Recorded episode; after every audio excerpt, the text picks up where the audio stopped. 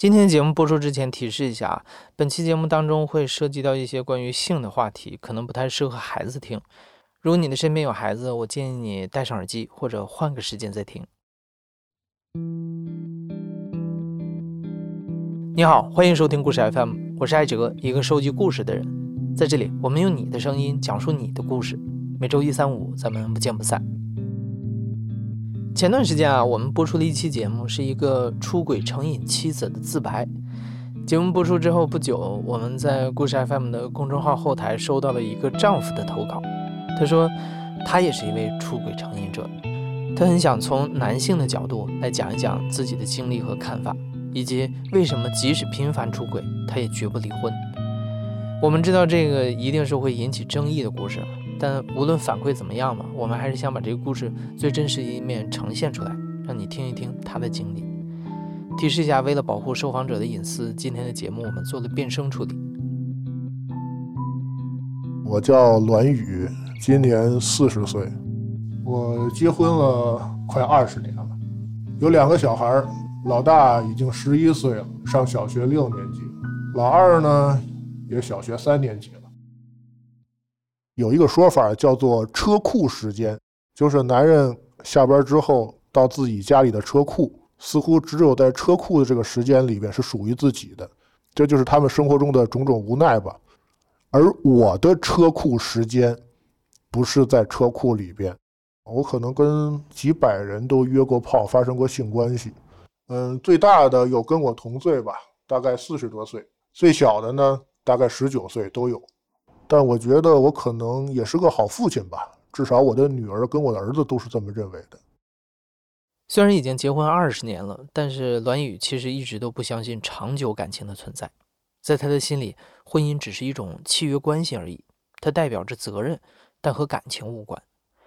之所以会有这种观念，还要从栾宇的成长环境说起。栾宇他在一个并不和睦的家庭里长大。我的父亲是一个普普通通的工人，我妈妈呢下海比较早，就算是做成一个商人的样子了，很强势的一个人。所以看起来我爸爸呢，这个在家里边呢就不是有很有地位。他在跟他朋友聊天的时候也是眉飞色舞的，并且我爸爸这人还比较文艺啊，喜欢拉二胡。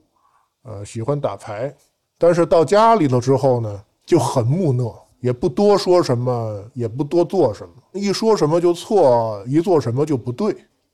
有一天我们家在吃晚饭，我妈就跟我爸说：“你把剩下这些汤都喝了。”我爸爸就左手抱着那个锅，右手拿着那个汤勺，每㧟一勺呢，那个勺子就会跟锅底产生一个摩擦。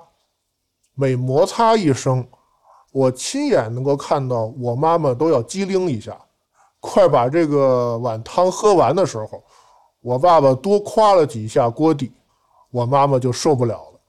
你怎么这么粗俗啊？喝个汤还发出那么多声音？我爸爸就直接把锅跟饭勺子扔了过来，我妈妈就直接把桌子周了。因为当时我才五六岁的样子吧，小孩子真的很害怕。吵着吵着，我爸爸从抽屉里边抓出一包安眠药来，我妈妈就在旁边冷冷的看，说：“你死，你死，你死了，家里就安静了。”然后后来我就发现我爸爸的嘴角慢慢的吐出白沫来，就好像有点意识不清醒了。我妈妈后来打了幺二零，救护车呢还来得及时，把我爸抢救起来了。尤其是在我爸很呻吟的躺在病床的时候呢，我妈比谁都着急。但是后来，在我爸爸眼睛睁开的那一刻，又好像变了一个很生气的一个人一样，跟我爸爸说：“你怎么没死啊？”这件事情之后，他们实在是没法过了，也就不得不离婚了。然后后来我已经成人了，我就问我妈妈说：“到底你当时为什么这么生气？”我妈妈说：“我也不知道为什么，看见他就生气，从心里就压抑不住。也是因为原生家庭的问题吧，我其实挺害怕恋爱的，让我就感觉到啊，我爸爸真的有时候不知道我妈妈为什么就会抓狂，他也不知道怎么办，他抑郁的自己想自杀。”虽然栾宇对恋爱和婚姻都感到害怕，但是青春的荷尔蒙是无法压制的，他还是陷入了爱情。那也是他第一次亲身体会恋爱的感觉。但是哪一个小男生不怀春呢？谁的心中都有这么一个女神。大学里念书的时候，在有一天我突然间在学校操场上看见她漂亮的样子的时候，她当时穿着一个水蓝色的一个裙子，长发飘飘的。我就想，如果我能够有这样的女朋友，我觉得我这辈子就值了。在对女神发起了猛烈的追求之后。女神同意跟栾宇交往了，在一起的那段时间，栾宇对恋爱恢复了信心，甚至对婚姻充满了向往。但是这场恋爱出事，并不像栾宇想象中那么顺利。可能因为是第一次恋爱，也可能是受了父亲的影响，栾宇在恋爱中显得很木讷，不知道怎么讨女生的欢心，也不知道该跟女生聊什么。除了聊聊学习，他就只会聊学校食堂的饭菜。几个月之后，女神发现栾宇是一个很无趣的人，所以毅然决然地跟他分了手。栾宇备受打击，但让他没有想到的是，更大的打击还在后面。别看我跟他恋爱那么久，也无非就是亲一亲、抱一抱。这么漂亮的女孩，我跟她有这种想法，会不会因为性或者这种龌龊的想法伤害到她呢？大概也就过了两三周的时间吧。我的一个同系的一个同学，他还跟我住在寝室的同一个楼层里边。然后后来就听说他们俩恋爱了。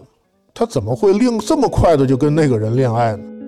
有一天，他在他的同学面前炫耀：“我不仅有女朋友，我也不是处男了，我体会到了性生活的快乐了。”当然，实际上他说的话会比这个龌龊一些。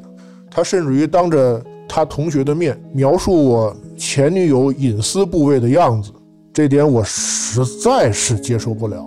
我想，一个人怎么能炫耀这个呢？你有没有脸？他在我心目当中的人设一下子就崩塌了，也对我心目当中的世界观崩塌了。这两三周，我基本上是自己。在痛苦中度过的，有了这次恋爱之后，我就感觉好像我脑子里是不是缺根弦儿啊？我一下子就把我这个自卑激发起来了。难道我跟我爸爸一样，都是那种读不透女孩心思的人，不敢在女生面前表达些什么了，所以就更害怕进入一种就是恋爱的那么一种关系。爱什么？就会死在什么上面？如果我不那么爱他呢？是不是我就不会如此的伤心？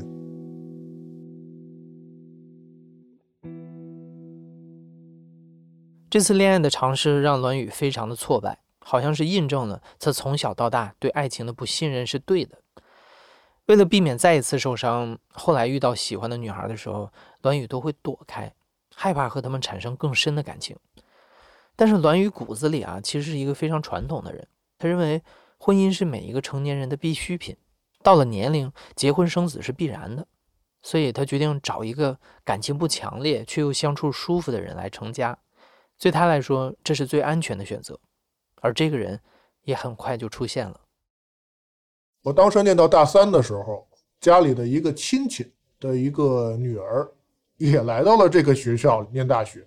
当时的说法就是呢，你们两个来到同一个城市，互相有个照应。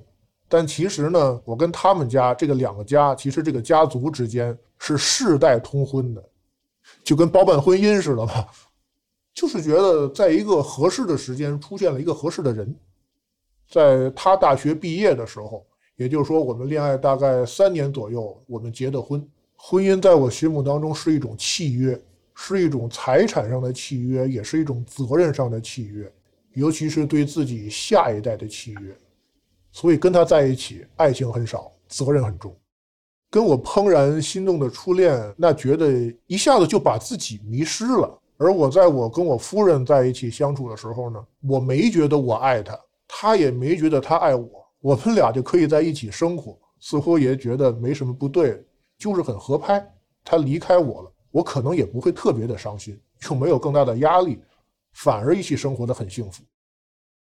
其实我刚刚结婚的时候，我对婚姻其实是很绝望的，有时候会突然间有一个瞬间想到，会不会有一天他会变得像我妈一样那么情绪化，就像预言一样，在我心目当中挥之不去。所以我就心里都暗暗就想，凡是我爸爸、我妈妈吵架的事情，在我的婚姻生活当中，我就不做。第一，忘记做饭这件事情吧，咱们俩就在外边吃，什么好吃吃什么。因为小时候啊，我爸爸、我妈妈永远是因为吃饭的事情吵架。我们的保留节目就是吃饱了骂厨子，我们几乎把整个北京好的饭店的厨子骂了一遍。越骂厨子，我们俩感情越好。我们两个人也不愿意收拾，因为我爸爸、我妈妈永远是因为收拾屋子的事情两个人吵架。我把这些所有能够引起家庭冲突的事情，我全回避掉，那难道不好吗？在两个人共同的努力之下，刚结婚的那段时间里，栾宇的家庭生活虽然平淡，却也幸福。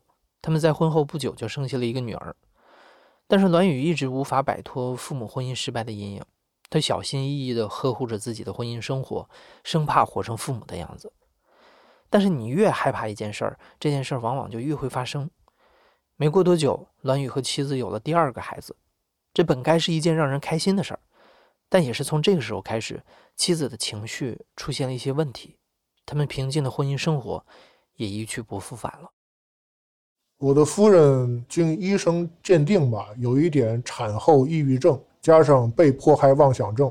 他老觉得有些人要去跟他抢孩子，反正是我妈想帮帮她带孩子，她就一下就会发病，焦虑起来之后啊，就在家里边摔东西、骂人，看我怎么着都不顺眼。其实我当时也是很体谅她的，她自己也很辛苦。孩子每天晚上经常是一宿一宿不睡觉，他会跳的比孩子还要开心。但是已经晚上三点了，第二天七点钟我还要爬起来上班。原来这个家里边是两个人工作，而现在呢是我一个人工作，所以在经济上面我压力很大。我绝对不是一个丧夫型的丈夫，因为我对孩子的教育是最多的。每一个孩子要看的动画片我都要之前看一遍。孩子一边看动画片我一边给他讲。每天到家之后，我虽然能够协助他洗一洗衣服呀，收拾收拾屋子啊，弄一弄孩子的玩具啊，但是我的精力也就到这儿了。要说能够对他有多么关心，其实也真的是有限。我觉得当时没有照顾好他，有一点惋惜吧。但是又有一种很深的宿命感在里边，他活成了我妈妈的样子。妻子的情绪经常崩溃，每当他生气的摔东西或者伤心大哭的时候，栾宇就会想起自己的母亲。有了两个孩子之后，妻子开始觉得在外面吃饭不卫生，他们开始在家做饭。为了孩子，他们也不得不开始收拾房间。做这些事情的时候，两个人也会像栾宇的父母一样，因为一些生活的琐碎争吵不休。栾宇觉得他好像变成了自己的父亲，在妻子产生强烈情绪波动的时候，完全不知道该怎么做。放弃这段感情的念头在栾宇的脑海中一闪而过。但是，当栾宇想到父母的离异让年幼的自己经受过那么多的委屈，为了让孩子不再经历自己经历过的痛苦，栾宇决定无论怎么争吵，他也绝不离婚。但是，栾宇觉得自己过得非常压抑，对生活完全丧失了激情。他需要一个发泄口，恰好在这个时候，栾宇转岗了，不仅收入变高，还经常有机会跟同事们出入娱乐场所，这也给了他一个机会，让他遇到了一个叫小花的年轻女孩。栾宇对生活的激情被重新点燃了。也是因为工作原因吧，有一段时间也经常出入一些 KTV 什么的。也是为了谈生意，也是为了交流跟客户之间的感情。要知道，很多男生在一起是没有什么话的。这个时候，KTV 里边会有公主，往往会叫来几个。大多数呢，我跟朋友聊天多一些，跟公主聊天少一些。但是那一天，我看到了一个女生，叫她小花吧。她倒是给我留下了一个很深的一个印象。当时选台的时候呢，一站一排，其他的女生呢搔首弄姿，而唯独是她呢，目光不是在看我们，而是很好奇。哎，在看她站在的身边的人啊，什么样子？然后呢，眼光看着我呢，又不好意思。从这个气质上来看呢，一点不像这里边的人，我就把他留下来了。然后他说他是北京某重点大学的一个学生，不了解这里边什么样子，然后想进来玩一玩。其实，在 KTV 里面大家都很开朗，直接就加了微信。小花是一个零零后，长得很漂亮，很高挑。他想找你的时候呢，就发一万个表情包过去，呃，说什么话都是我绝绝子，网络语言，然后发各种稀奇古怪的表情包，就是这么一个很古灵精怪的一个小朋友。他说啊，我是一个三坑少女，三个大坑，汉服、JK 服，还有 cosplay 的萝莉服，他觉得这样很漂亮。我小时候哪儿能玩过这些东西？他说的，你愿不愿意给我买？我就当了他的这个，就算是金主吧。其实他很主动，在他穿的很漂亮的衣服，他觉得这个时候是不是两人发生一些什么，呃，就更能有情调。所以最终我们俩就发生了关系。他觉得很美妙，我也觉得很美妙，觉得自己又变成了年轻的小孩子一样。然后也是他把我带进了这个密室逃脱、剧本杀的这个圈子。我头一次玩密室逃脱的时候，我觉得我不太会玩儿，但是我这人比较戏精上头啊，因为我的生活过程当中是一个很严肃、很严谨的一个人，缺乏这种情绪的表露嘛。而在这种剧本杀的里边，我就可以尽情的释放的我这种说抖机灵也好，说调皮也好，也扮演过小偷，呃，法师，就算是一个至死是少年的那么一种状态了。那一下我就释放下来了，尤其是在跟小花在一起玩的时候，我们经常 co play 情侣，当不同的情侣，而这种朦胧的感觉，一下子就感觉，哎，生活是如此美妙啊！这一下，我觉得我的生活彻底打开了，不再是说老婆孩子这点事情，我觉得我还年轻。呃，有一个商场是我每天坐地铁都要路过的一个商场。平时，呃，你可以想象，一个背着双肩包的四十岁的中年男子，你就急冲冲地从门进，从负一层出。这个世界所有的繁华，这世界所有的有趣都跟你无关。有一天，我就带着小花去了。哎呀，带她一去的话，感觉就不一样了。牵着她的手，就像放风筝一样。她每当看到一些这个漂亮的衣服的时候呢，眼前就一亮，哎，我似乎也觉得呢，呃，跟这些美丽的、漂亮的这种衣服、这种时尚，就好像一下子就跟这个社会有所关联了似的。我跟他在一起的时候，我最喜欢他管我叫哥哥，因为其他人碰到我的时候，呃，叫我的什么都有，唯独他，就觉得自己如此年轻，自己跟他的生活是一样的。小花呢，让我感觉到零零后的这种青春浪漫，真的是我过去没有体验过的。真的就是开心，爱不爱这个事情，对于他这个年龄来太重了，对于我来讲也太重了。我们两个人谁也担当不起。我每次跟小花约会完之后都会很开心啊，心情就会很好啊。回到家，无论是妻子怎么对我冷着脸。我都会笑脸相迎，跟他说各种开心的事情，就觉得人生还有其他的可能性。眼下的这些情绪就不是那么苦了。然后后来呢，也经过他的介绍，也认识了其他的女生，跟他的情况也比较相似。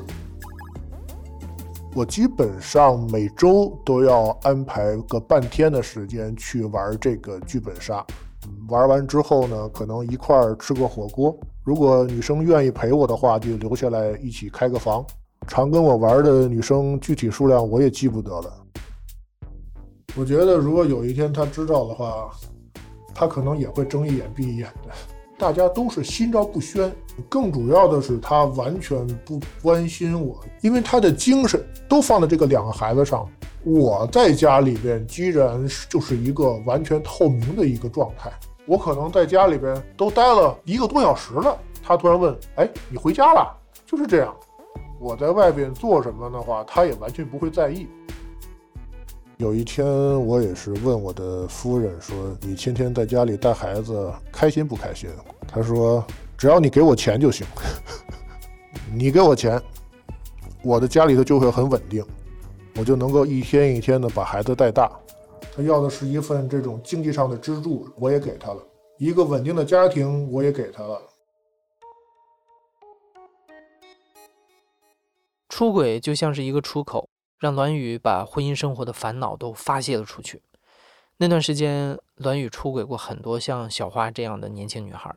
每一次出轨，栾宇就像是看了一场电影，体会了一场新的人生。而这种年轻女孩天真烂漫的人生最让他着迷，从他们身上，栾宇能看到一种年轻的生命力。但有一次，栾宇遇到了一个和妻子年纪相仿的女性小钟，和家庭主妇的妻子截然不同。小钟是一个职场女强人。这一次，栾宇在她身上看到的是自己妻子人生的另一种可能。小钟大概三十多岁，短发。非常的干练，虽然经常穿着高跟鞋，但是跑起来比我们穿平底鞋还要快。他其实是一个非常强势的人，你并没有说太多的时候把他当成一个女生，更多的时候呢会把他当成一个对手来去看。嗯，我跟他见面不多，但是那段生意上往来还是比较频繁的。有一天我们在一起做标书。因为做标书，我们直接就是住在酒店里做的标书。然后我们两个在不同的房间，完事儿之后呢，他回到了他的房间，我也回到了我的房间。已经晚上两点来钟了。然后后来呢，我突然间想起了一件事情：标书上有一地方是需要修改一下的，我没有想。他说：“那你来吧。”我就去了他的房间，他已经换了衣服了，他穿了一件睡衣坐在那里。然后我说：“那算了吧，咱们今天就不谈工作了。嗯，你都休息了，咱们我我就走吧。”他说：“你能坐下来陪我聊聊天吗？”然后两人就坐来坐下来喝了一点红酒。呃，几杯酒，红酒下肚，没想到他还很健谈，就像换了一个人一样，就觉得他再不是一个生意上的伙伴了，而他是一个女人。他觉得男人靠不住。都要靠自己，就觉得这样的话，人生才有意义。他觉得婚姻之后，他就完全被另外一个人控制了，他太可怕了。他需要性，可以找一个人来陪他。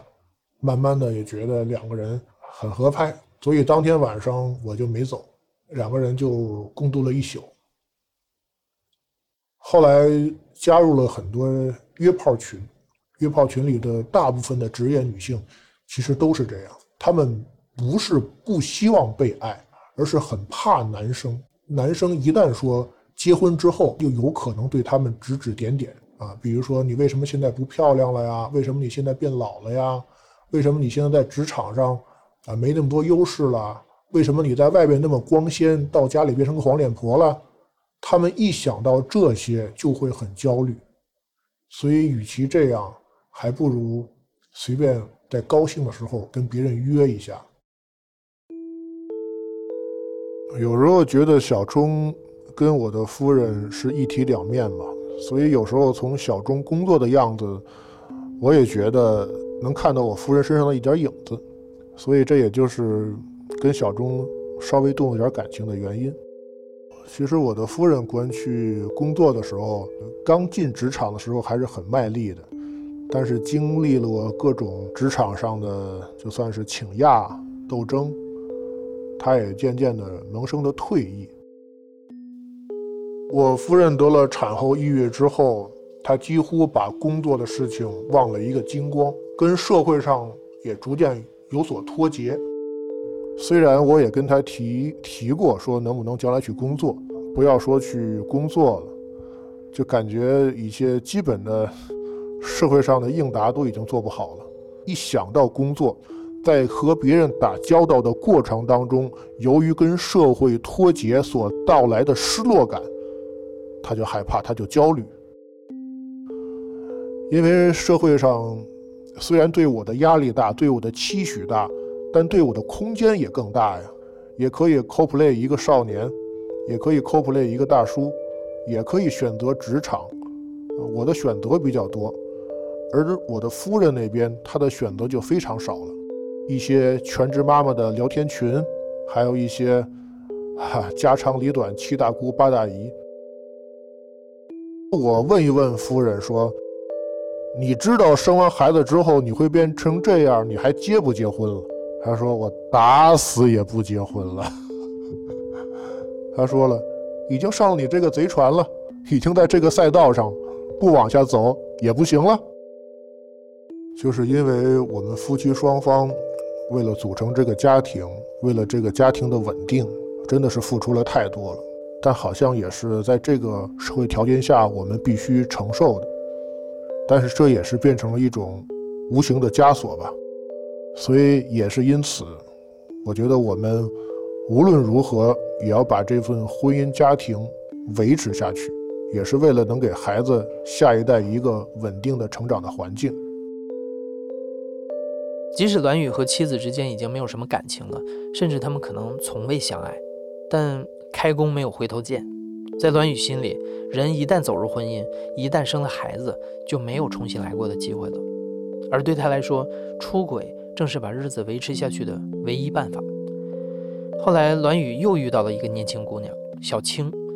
小青对婚姻的态度，让栾宇对婚姻的这份坚持产生过片刻的动摇。去年我在南方的一个小镇出差的时候，拜访一个客户之后，去了一家小酒店，小青就在那里边当前台。小青个子很矮，稍微有一点胖，年纪大概是二十二三岁的样子。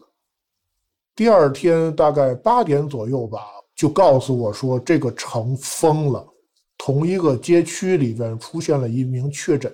所有人不许出，不许进，谁都没有想到，我居然在那个镇里边被扣了二十一天。这酒店里只住了我一个人，而也只有他一个前台。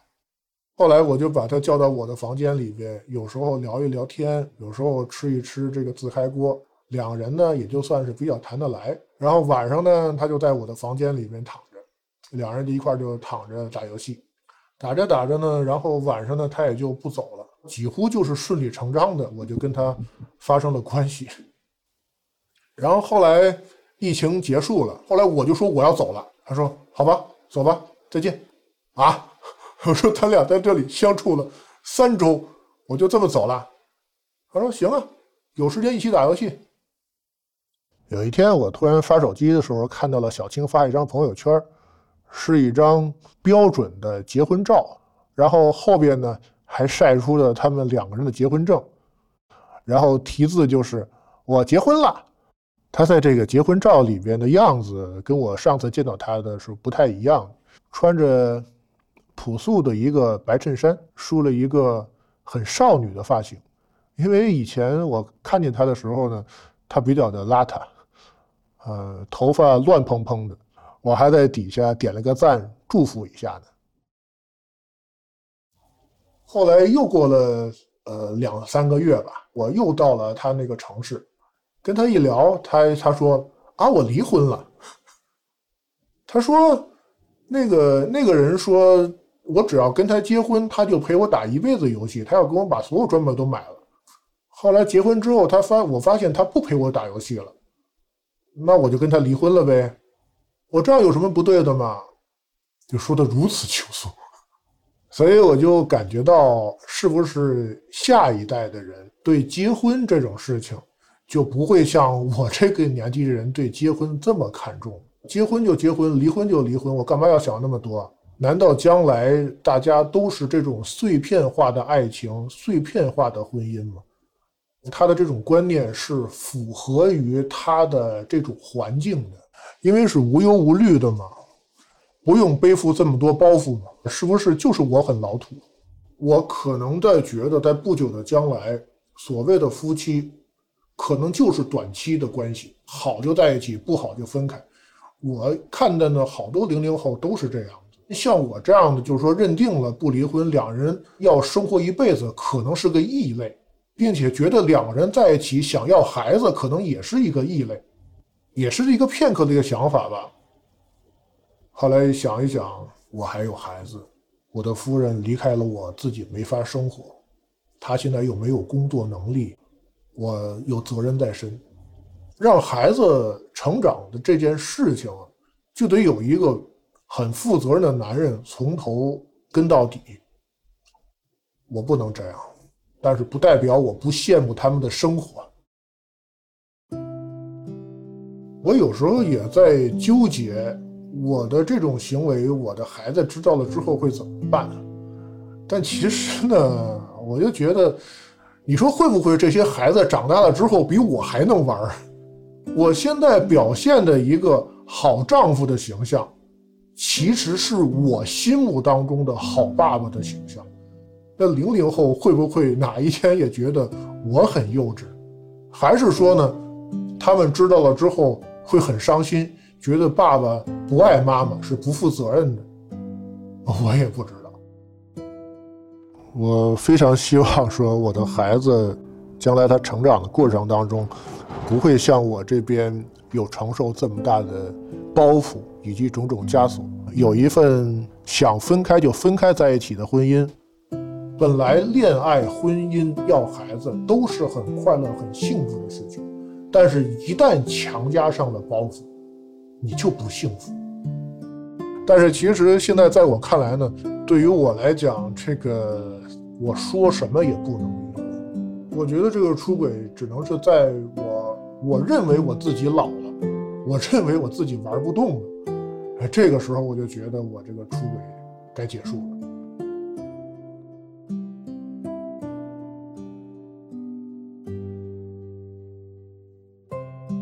你现在正在收听的是《亲历者自述》的声音节目《故事 FM》，我是主播艾哲。本期节目由赵真怡制作，声音设计孙泽宇，实习生狄兰。感谢你的收听，咱们下期再见。